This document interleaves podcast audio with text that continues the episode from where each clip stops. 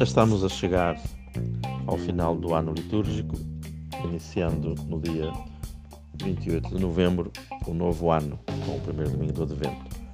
E por isso vamos reparando que estas últimas leituras nos vão chamando a atenção para o julgamento, o juízo final, para o fim do mundo, para o fim do mundo que será o encontro com Deus de cada um, mais tarde ou mais cedo, consoante o seu eterno desígnio. Nesta sexta-feira, nós encontramos também, já no seguimento, de modo particular, da quinta-feira, uma espécie de aviso de prevenção que Jesus faz, falando da sua última vinda.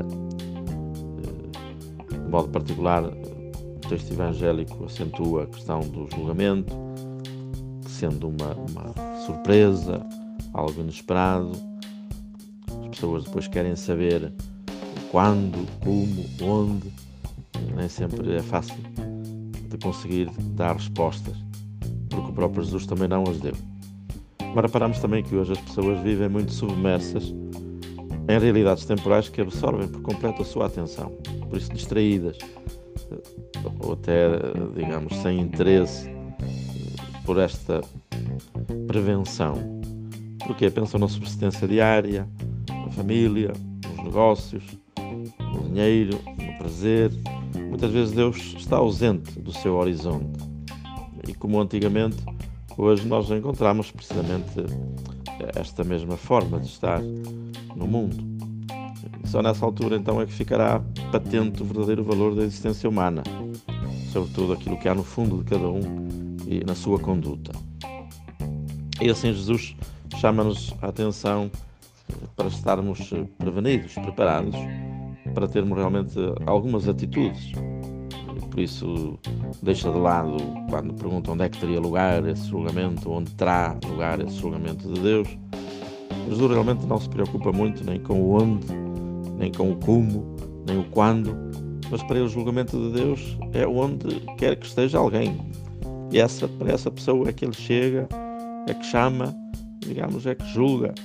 E por isso há um primeiro convite a que vivamos desinstalados, desprendidos de tudo aquilo que muitas vezes se possui, se usa e que pode ser um impedimento para estarmos assim livres e disponíveis para este encontro final. E precisamente o tempo é de, de espera, eh, de alerta, não no sentido de uma angústia neurótica em que vamos estar sempre com temor que tudo paralisa, mas pelo contrário, um estímulo no cumprimento da vontade de Deus, da missão que cada um uh, recebeu dele. São Pedro exorta também os seus fiéis a esperar e até a apressar a própria vinda do Senhor, como que acelerando este ritmo de advento no mundo que esperamos que habite finalmente a justiça. E a condição, precisamente, é tornarmos já presente esta fidelidade do Reino, com a nossa conduta, quanto possível, repreensível, animados pelo amor da espera, ocupados em servir a Deus e aos irmãos. E o futuro sonhado e maravilhoso não é só para o além nem para depois, mas pode ser já e deve ser já uma realidade a construir neste nosso mundo desprezível, desde que nós procuremos melhorar o presente, deitando assim o ombro à tarefa e não descartando para um depois, que muitas vezes, se calhar, já não será nosso, aquilo que poderemos transformar já o presente.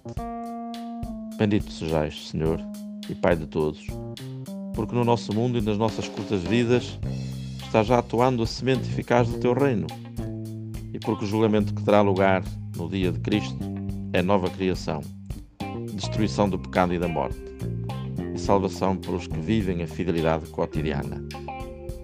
Ensina-nos a relativizar tudo o que não és tu, a fim de vivermos disponíveis para ti e para os irmãos. E ajuda-nos, Senhor, a fazer confluir na nossa vida futuro e o presente, a esperança e o esforço, para acelerar o dia glorioso da tua vinda. Amém.